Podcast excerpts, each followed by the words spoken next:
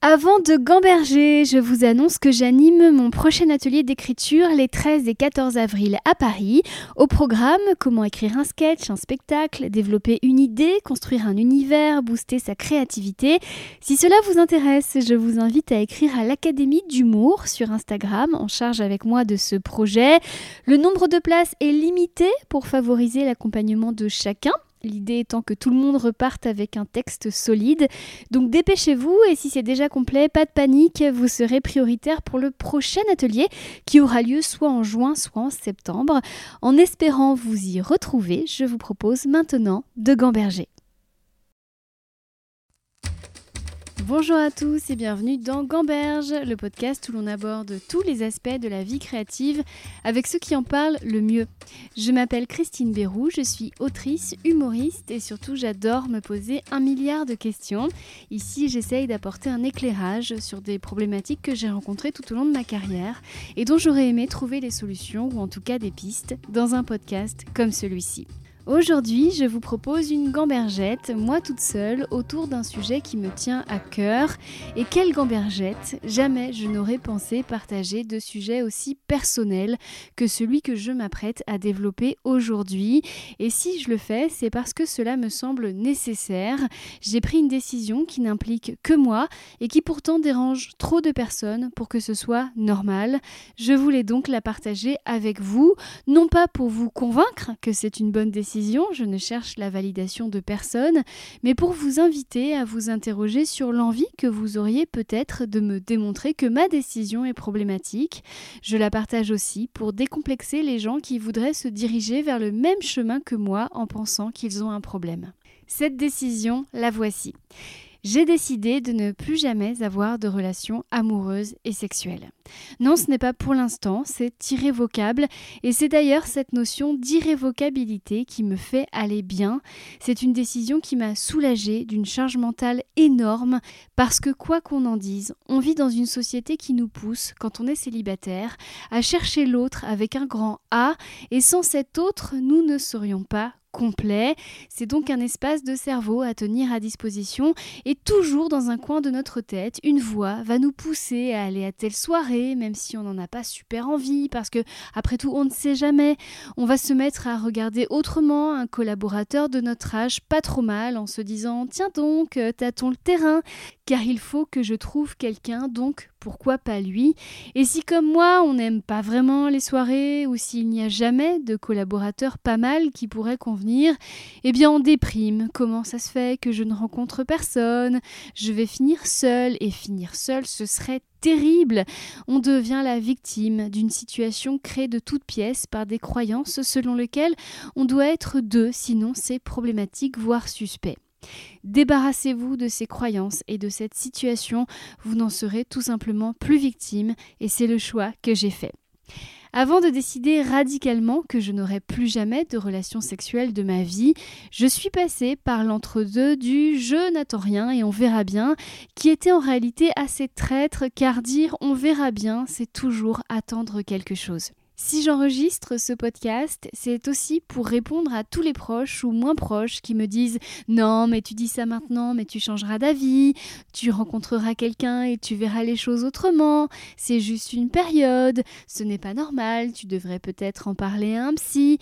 Vous savez, décider de renoncer à une vie intime, ce n'est pas rien, c'est la solution que j'ai trouvée pour aller bien, pour aller vers un état d'être qui me convient, qui me permet tout simplement d'être heureuse. Et en me disant non, mais tu dis ça maintenant, mais tu verras, vous transformez en lubie ou en passade un engagement très fort que j'ai pris vis-à-vis de moi-même. C'est comme les femmes qui déclarent ne pas vouloir d'enfants, répondre non, mais c'est une passade, tu vas regretter, c'est purement arrogant prétendre qu'on sait mieux que l'autre, ce qui va le rendre heureux, surtout quand cela implique l'intime, que ce soit l'usage de notre utérus, de notre clitoris ou de notre libido, c'est déplacé.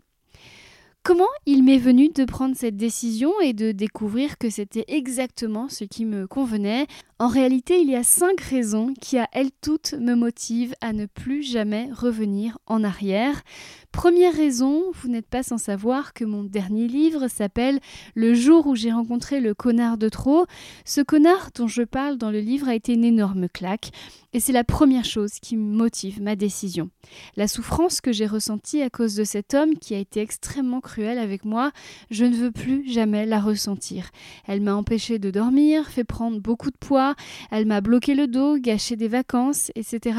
Et ce qui est pervers dans cette histoire, pour ceux qui n'ont pas lu le livre, c'est que je lui avais dit à cet homme au tout début que j'avais vécu des choses qui ne me permettaient plus d'être émotionnellement baladée, car des souffrances amoureuses, des violences physiques, et psychologique, j'en ai beaucoup connu avant lui. Il m'avait dit de ne pas m'inquiéter, à coucher avec moi quand même, et m'a ensuite fait vivre l'enfer du suis-moi je te fuis, entre autres goujateries. Et quand j'ai voulu me guérir de cet enfer, j'ai réalisé que je vivais dans un monde qui ne voyait pas de problème à tolérer que des hommes, pas seulement mais en majorité, nourrissent sans complexe le feu de cet enfer, d'où l'écriture du livre. Donc ma première motivation, ne plus souffrir. Pour le coup, ce connard aura vraiment été le connard de trop. Ce qui m'amène à ma deuxième motivation, le monde a trop changé pour moi. Je vais vous raconter ce qui restera donc mon tout dernier rapport sexuel. C'était l'année dernière, j'ai rencontré un homme charmant, un marchand d'art, cultivé, que je croyais délicat. Pour moi, c'était le début d'une histoire. Encore une fois, j'avais précisé que les relations d'un soir ne m'intéressaient pas. J'ai couché avec lui après le deuxième date et quand trois jours après, je lui ai proposé qu'on se revoie, il m'a dit qu'il venait de rencontrer une fille extraordinaire et qu'il allait se focaliser sur elle. Donc déjà quand j'ai lu je viens de rencontrer une fille extraordinaire, bah, j'ai cru qu'il parlait de moi et ensuite j'ai compris que non et qu'en fait apparemment il avait fait postuler plusieurs femmes en même temps et que je n'avais pas eu le poste. Ce ne sont pas des rapports humains et affectifs, ça c'est le pôle emploi et ça n'arrive pas qu'à moi, hein. c'est arrivé à des tonnes de copines et de copains, peut-être que c'est arrivé à vous également. Apparemment les règles du jeu ont considérablement changé et ne correspondent pas à mon besoin de sincérité, d'élégance, de respect de mon intimité et de mon corps. L'heure est à la consommation des autres, on swipe les aventures comme on swiperait son écran de téléphone. Ce à quoi on me répond Oui, mais ce n'est pas toujours comme ça. Eh bien écoutez, ma vie sentimentale n'a été faite que de ça depuis que je suis séparée du père de ma fille il y a bientôt 5 ans. C'est bien qu'il y a un souci. Troisième motivation, ce qu'implique la séduction me coûte trop. Je m'explique. Après la sortie de mon livre, j'ai donné une interview à Salomé Saké sur Blast, où je parlais donc des violences psychologiques que j'avais subies de la part de mon connard et d'autres hommes de ma vie. Interview qui m'a valu sur les réseaux sociaux une vague de haine, principalement masculine. Ça a été des commentaires et messages par milliers. Bon, je sais c'est internet, mais c'était particulièrement cruel parce que j'ai écrit un livre pour parler de souffrances psychologiques créées par des hommes et des hommes me répondent que ce que je dénonce n'existe pas, tout en y rajoutant encore plus de violence psychologique. Et l'insulte qui revenait le plus, c'était que je suis moche. On me l'a dit de toutes les façons possibles. Grosse, alcoolique, laidron, diabétique, ménopausée, ce qui m'a touchée en plein cœur, car à ce moment-là, mon apparence physique était encore importante pour moi. Je cherchais encore l'amour et pour moi, ça passait par correspondre aux critères sociétaux de beauté. Enfin, ça m'a renvoyé à la supposition absurde que si j'étais moche, eh bien mon discours n'avait pas de valeur et que pire, j'avais mérité ce que j'avais subi. Quelqu'un m'a même écrit, je cite, c'est pas que tu rencontres des connards, c'est qu'on te baise pour te rendre service et c'est déjà bien, il ne faut pas te plaindre. Alors vous pourriez me dire oui, mais il suffit de ne pas lire, de ne pas écouter. Très bien, dites ça à ma part consciente et ma part consciente l'entend et sait que vous avez raison. Mais la part inconsciente, le cerveau reptilien à qui on a appris que le rejet c'était la mort, elle panique et la preuve, j'ai fait un rêve à ce moment-là. En fait, un matin à l'aube, dans mon sommeil, j'ai entendu le bruit du camion poubelle et j'ai rêvé que c'était un char de guerre qui venait me tuer parce que j'étais trop moche. Voilà ce que mon inconscient m'a communiqué après la réception de toute cette violence. Je m'en suis relevée Et là, quelques jours après, il y a un influenceur antiféministe qui s'appelle Stéphane Edouard, qui a 300 000 followers sur YouTube, qui a choisi de reprendre cette interview de Blast pour expliquer lui aussi que les violences psychologiques que je dénonçais n'étaient pas réelles, le tout en se moquant bien allègrement de ma personne, en découpant de vieux sketchs à moi, en s'en prenant à des aspects de ce que je suis qui n'avaient rien à voir avec le livre, qu'il n'avait de toute évidence pas lu. Il a fait une vidéo de 52 minutes rien que sur moi. 52 minutes, je sais pas si vous réalisez. Là, c'est pas une vague de haine que je me suis ramassée de la part de ses followers, c'est un tsunami. Tsunami de méchanceté, de moquerie, d'attaques personnelles. Pendant deux semaines sur mes réseaux, ça n'a pas arrêté et là aussi, c'était tu es moche, tu es grosse, tu es à gerber. J'espère que maintenant tu vas bien fermer ta gueule, sale pute. Mon avocat m'a encouragé à porter plainte. J'ai des contacts chez YouTube qui m'ont proposé de faire enlever la vidéo. Au début, j'ai été tentée de prendre toutes ces mains tendues et de riposter, mais après un temps de recul, je me suis dit qu'en fait tout cela était très bien. La vidéo, je ne veux surtout pas qu'on l'enlève, car déjà ce n'est pas à moi d'avoir honte, et surtout elle est le témoin d'une époque et de la façon dont on traite les femmes victimes de violences. Je n'ai pas envie d'empêcher Stéphane Edouard d'être Stéphane Edouard, car j'ai hâte de voir où ça va le mener. Au contraire, je le remercie car cette immense vague de haine masculiniste m'a totalement immunisée et maintenant il n'y a plus aucun commentaire négatif qui ne me touche. Et donc dans la foulée, j'ai décidé de ne plus être dans la séduction, en tout cas pas au sens où le patriarcat l'entend, ce qui est une délivrance. Plus rien à foutre d'être mince, plus rien à foutre de ne pas être maquillée, plus rien à foutre d'être en désaccord ni de poser des limites. En gros, plus rien à foutre de déplaire aux hommes, ce qui rend toutes ces attaques ciblant entre autres mon physique indolore et vaine. Bien sûr, ce n'a pas été simple. La première vidéo de moi sans maquillage, je l'ai postée en pleurant. Cela prouve à quel point l'endoctrinement est solide. Ne pas être maquillé, cela ne devrait pas être un affront au monde. La preuve, aucun homme ou presque ne se maquille pour aller à une réunion de travail, par exemple. Et personne ne trouve cela choquant. Cela faisait 25 ans que je comptais mes calories, j'ai arrêté. Cela faisait 25 ans que je dépensais des fortunes en fringues, j'ai arrêté. Maintenant, je veux juste être heureuse et quand au détour d'un tournage, on me maquille comme une princesse de Disney, je suis contente de faire une jolie photo, pas pour être désirable sexuellement, mais pour me faire plaisir à moi et dire regardez, je suis ça aussi, mais je ne suis pas ça seulement comme j'ai essayé de vous le faire croire pendant 25 ans. Je ne veux plus miser sur mon tour de taille ou mon mascara, je veux miser sur mon cerveau et ma capacité, je l'espère, à faire se sentir bien les gens qui sont avec moi. Mon rapport aux hommes et aux gens en général a considérablement changé, car ce n'est plus le même paramétrage et ce ne sont plus les mêmes enjeux. Entre moi et les autres, la connexion est plus saine, libérée, délivrée, que je suis de l'injonction à plaire physiquement. Les belles rencontres masculines deviennent soudain de vraies connexions, parce que nous ne sommes plus des gens pouvant potentiellement copier nous devenons deux êtres humains ayant peut-être des choses intéressantes à nous dire au-delà de l'envie d'être validés, séduits ou aimés de façon charnelle. J'ai l'impression, en retirant le sexe de ma vie, d'avoir accès aux gens à un autre niveau. Il m'est même arrivé récemment d'avoir le sentiment de faire l'amour intellectuellement. Des conversations m'ont mené à plus d'intime qu'ont parfois pu le faire certains rapports sexuels, et ça me plaît beaucoup. Quatrième motivation, je n'aime plus l'état amoureux qui pour moi n'est qu'une illusion proche de la folie. Alors je sais, ça fait aigri, dit comme ça, mais je vais reprendre l'exemple de mon connard. Je n'étais pas amoureuse de lui. J'étais amoureuse d'une version de lui. Je lui avais prêté des qualités et des valeurs qu'il n'a en réalité jamais eues. On ne s'en rend pas toujours compte, mais moi j'ai pu y être confrontée noir sur blanc grâce aux médias. Mon connard est un homme médiatisé qui évolue dans les milieux politiques. Il n'est pas connu sur l'échelle de Michel Drucker, mais ses positions et frasques sont très souvent relayées pour qui souhaite y avoir accès. Tout ce que je l'ai vu faire et dire cette année m'a traumatisé. Ce n'est pas l'homme avec qui je voulais être en couple, pas du tout.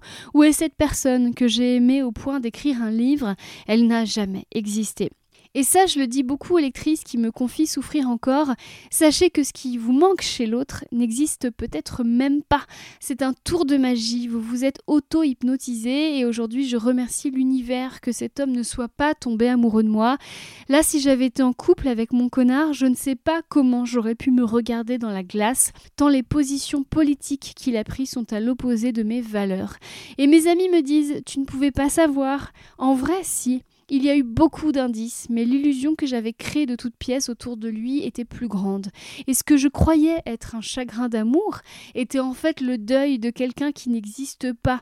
Toute ma tristesse aurait pu se résumer en cette phrase absurde Quel dommage Cet homme imaginaire aurait pu me rendre tellement heureuse. De la même façon, j'ai pu être pour mes ex une Christine qui n'existe pas non plus. Et peut-être que c'est nécessaire, peut-être qu'il faut de ça pour avoir le courage de se marier et faire des enfants. Et dans ce monde si compliqué, tout ce qui est pris de rêve et de magie est bon à prendre, même si ce n'est pas destiné à durer, peut-être. Mais moi, ça ne m'amuse plus. Je suis arrivée à un stade de ma vie où je n'ai plus envie d'être amoureuse parce que je n'ai plus envie d'être tributaire des versions parfaites des autres, car voir ces versions s'estomper, c'est trop douloureux. Je n'ai plus envie de projeter sur d'autres des qualités qu'ils n'ont sûrement pas, de m'embarquer dans un film qui va à l'encontre du bon sens. Je veux voir les gens tels qu'ils sont, les aimer tels qu'ils sont, ne plus me raconter d'histoires, et renoncer à une vie sexuelle et amoureuse, c'est le meilleur moyen de ne plus être tributaire d'illusions d'aucune sorte, de ne plus rien attendre de personne selon les critères que j'aurais imposés malgré moi, parce que dans ma vie j'ai regardé trop de comédies romantiques. Avoir besoin pour être heureuse qu'un homme réponde à un message ou like un post Instagram, ça c'est terminé. Même professionnellement, je ne veux plus faire dépendre mon bonheur d'un casting, d'un appel d'offres, de mon nombre de followers. Même amicalement, je ne veux plus faire dépendre mon bonheur d'une invitation à un anniversaire, d'un audio qui n'est pas écouté ou d'un service qui n'est pas rendu jamais. Je suis moi-même responsable à chaque instant de mon bonheur. À côté de ça, je dois avouer que pendant longtemps, la quête de l'amour a été la meilleure excuse du monde pour ne pas faire un tas de trucs. Depuis le collège, je me suis toujours désigné des targets et en presque 30 ans, des targets, il y en a eu un paquet. J'ai élu des garçons qui devenaient le centre de mon monde. C'était lui et pas un autre, lequel passait avant tout le reste, y compris mon bien-être et ce qui aurait pu devenir des projets professionnels si je m'en étais donné la peine. Certaines de ces targets ont été mes petits amis, d'autres sont restés des fantasmes, et tous sans exception ont été des diversions pour ce qui aurait pu être vraiment important pour moi. Je me faisais passer toujours après eux, pensant que c'était ça la vie, que c'était ça qu'il fallait faire quand on était de sexe féminin, plus que ça, pour moi c'était la qualité de mon partenaire qui me donnait de la valeur. Si je ne suis pas avec un mec beau, ayant une position sociale intéressante, alors ça dit de moi que je ne suis pas une femme valable. J'ai grandi dans une famille où toutes les femmes étaient mères au foyer. Passé un certain âge, ne pas trouver le gendre idéal pour être prise en charge était selon mon père une chose problématique et je l'ai cru pendant très longtemps. De toute façon, comment je pouvais en sortir? J'étais immergée dans cette croyance. Mes copines avaient elles aussi des targets qu'elles faisaient passer avant tout le reste, comme les femmes des comédies romantiques qu'on regardait, comme celles des livres qu'on lisait, même dans les chansons qu'on écoutait, les femmes étaient en dépendance affective totale des hommes. C'était l'ordre des choses de sacrifier nos envies profondes pour ce grand amour qui nous était promis bien commode pour mon cerveau d'utiliser cette bonne excuse pour ne pas se lancer dans ce qui était trop compliqué et effrayant pour lui à mettre en place, à savoir la guérison de mes traumas et mes envies professionnelles. Notez d'ailleurs que j'ai monté ma boîte en même temps que je renonçais à la quête de l'autre. Hasard, évidemment pas. Cinquième motivation, elle englobe mon trauma et le sexe en général. Tout ce que je vais vous partager ici est très personnel, mais mon raisonnement ne serait ni efficace ni constructif si je n'y allais qu'à moitié, alors allons-y. Mon premier souvenir de vie est une agression sexuelle. Je devais avoir 3 ans. J'ai ensuite été agressée sexuellement par la même personne de mes 3 à mes 14 ans, environ 5 fois de mémoire. Ajoutons à ça que j'ai passé mon adolescence dans un environnement très malsain. Ma mère avait un amant qui est devenu son mari, avec qui elle avait une vie sexuelle très bruyante qu'elle m'imposait donc de façon sonore, ce qui m'empêchait de dormir les veilles d'école. J'ai d'autres souvenirs plus glauques, mais je vous en fais grâce. Quand j'ai commencé à faire l'amour avec des hommes assez tard, à l'âge de 22 ans, je n'étais pas dupe de ce qui m'était arrivé et je ne voulais pas que ça gâche ma vie sexuelle. Alors j'y suis allée à fond pour reprendre le pouvoir, quitte à me forcer. J'ai même été stripteaseuse. Aujourd'hui, j'ai 41 ans et je le dis sans complexe, sexuellement, j'ai tout fait, tout connu, j'ai eu des amants magnifiques, d'autres qui l'étaient moins, des gentils, des hommes violents, des hommes dont j'étais amoureuse, d'autres pour qui je ne ressentais rien. J'ai eu tous les orgasmes possibles, je suis déjà tombée dans les pommes de plaisir et aujourd'hui, j'ai envie de dire c'est bon, j'ai vu et ça me suffit. J'arrive même à me dire et bah tout ça pour ça, parce que franchement, me concernant à ce jour, le sexe, c'est plus de problèmes que ce n'est d'agrément. Déjà, il y a la souffrance émotionnelle que j'évoquais en début de podcast, mais il y a aussi la souffrance psychologique qui éveille encore mes traumas. Après, je dirais un rapport sexuel sur cinq. Un rapport sur cinq pour des raisons qui me dépassent, hein, ce n'est pas du tout la faute de mes partenaires. Un rapport sur cinq me replonge dans mes traumas, y compris quand je me donne du plaisir seul. C'est la raison pour laquelle je préfère aussi renoncer à me donner ce plaisir. Je ne me l'interdis pas, mais je sais que je n'en ai plus envie parce que j'ai environ une chance sur cinq après de traverser un épisode dépressif. Franchement, à ce tarif-là, je préfère aller faire un footing. Une amie m'a dit qu'il suffirait d'un bon psy. Vraiment, je pense qu'à ce stade, me dire qu'il suffit d'un bon psy, c'est comme dire à un aveugle qu'il suffit de bonnes lunettes. J'ai commencé ma vie en me faisant agresser sexuellement. J'ai de toute façon perdu l'usage de quelque chose qu'aucune thérapie ne pourra jamais me rendre. Être abusé sexuellement très jeune, c'est perdre tous ses repères de rapport à l'autre, c'est grandir sans savoir où sont les limites, c'est penser aussi qu'on est digne d'intérêt seulement dans ce contexte-là. Il y a des choses que j'ai pu déconstruire, comme il y a des choses qui sont ancrées très profondément dans mon cerveau et dans ma chair pour toujours. Et n'allez pas me conseiller l'hypnose ou le tapping, j'ai tout essayé et la plupart du temps ça ne fait que remuer les choses et les empirer. Le trauma ne disparaît pas, juste on apprend à vivre avec. Et moi, ce jour, la meilleure façon que j'ai trouvée pour vivre avec, c'est l'abstinence. C'est une solution qui me va parfaitement depuis maintenant un an. Ma vie est beaucoup plus apaisée, moins torturée, je me sens protégée, car ce qui ouvrait la porte à mon passé, à mes démons, c'était le sexe. Plus de sexe, plus de démons. Il y a deux ans, dans le cadre de vacances dans le sud de la France, avec mes copines de l'émission Piquante, nous nous sommes retrouvés à visiter la grotte de Marie-Madeleine. Alors je précise qu'aucune d'entre nous n'est croyante, c'était pour le symbole, Marie-Madeleine étant, nous le pensons, une piquante elle aussi. Autour de cette grotte se trouvent des édifices religieux animés par un personnel catholique et nous avons fait la connaissance d'un prêtre le père Jourdain-Marie, avec qui nous avons longuement discuté. Le père Jourdain-Marie avait une particularité, et sa particularité était qu'il était incroyablement sexy. Et il était très difficile pour nous de concevoir qu'un tel homme puisse avoir renoncé à toute vie charnelle. On lui en a parlé, et il émanait de lui une assurance et une douceur très bienveillante envers nous qui, je ne le réalise que maintenant, avons dû être assez relous avec toutes nos questions d'ordre sexuel, questions auxquelles ses réponses m'étaient incompréhensibles à l'époque. Je n'ai plus de désir sexuel, d'autres choses sont plus importantes pour moi, ce que j'y gagne n'a pas de prix. Je ne comprenais pas et pourtant c'est tout ce que j'ai envie de vous dire aujourd'hui. Ce que je ressens est ce que ressent le Père Jourdain-Marie, même si nous n'avons sans doute pas les mêmes motivations. D'ailleurs, au passage, un de mes amis m'a dit récemment que bientôt j'allais devenir bonne sœur. Je ne lui en veux pas, mais ça aussi, ça en dit long. Parce que j'ai renoncé au sexe, alors c'est que j'ai rencontré Dieu, que je suis sous l'emprise de quelque chose, donc cela ne peut pas être juste une décision personnelle et athée. Non, il faut que ce soit Dieu. En somme, si je dois renoncer aux hommes, il faut que ce soit pour un autre homme, forcément, même invisible. Hein, sinon, on ne comprend pas. La grotte de Marie-Madeleine se situe sur une montagne. Il faut une heure et demie pour monter, un peu plus d'une heure pour descendre. J'en suis descendue avec le père Jourdain-Marie, à qui j'ai raconté mon histoire, et il m'a dit, je cite, Ce que votre famille a fait est intolérable, mais vous devez laisser votre cœur ouvert au pardon véritable. Sur le coup, j'étais dubitative. Aujourd'hui, je comprends que ce qu'il appelait le pardon véritable est le cousin de ce que moi j'appelle l'honnêteté émotionnelle. Et il y aura un gamberge là-dessus en janvier avec Rosa Bernstein.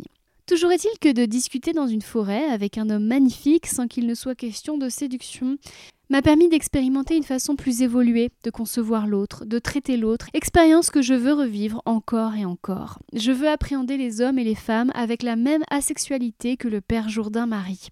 Sans doute parce que dans ma vie, on m'a trop sexualisé. Parfois, des hommes m'ont même fait ressentir que si je ne pouvais pas être un projet sexuel, alors je n'étais rien du tout. C'est d'ailleurs tout le danger des applis de rencontre qui, me concernant, m'ont fait plus me sentir comme de la merde qu'autre chose. Voilà, pour conclure, je voudrais quand même préciser que j'ai renoncé au couple, j'ai renoncé au sexe, mais je n'ai pas renoncé à l'amour. Sauf que ce n'est plus une quête effrénée, il n'y a plus de vide à remplir. Pour moi maintenant, l'amour est partout, tout le temps, et si par hasard il en manque, c'est pas grave, j'en produis moi-même, je suis en autarcie. Et puis c'est une décision qui ne m'isole pas, qui ne met pas en danger ma santé mentale. J'ai beaucoup de chance d'avoir des amis merveilleux, d'avoir le public, les lecteurs et bien sûr ma fille qui est mon soleil. J'ai la chance d'aller bien, d'avoir réparé beaucoup de choses. Cette décision que je prends est la cerise du gâteau de la résilience qui m'aura fallu des années à cuisiner et c'est ma recette, elle ne convient sûrement pas à tout le monde. Je ne suis pas en train de dire aux gens ne faites plus l'amour, privez-vous du couple que vous avez tant envie de former que la personne que vous attendez, n'ayez plus de coups d'un soir, n'allez pas à la rencontre de votre corps, du plaisir que ce corps peut vous donner, pas du tout, loin de là.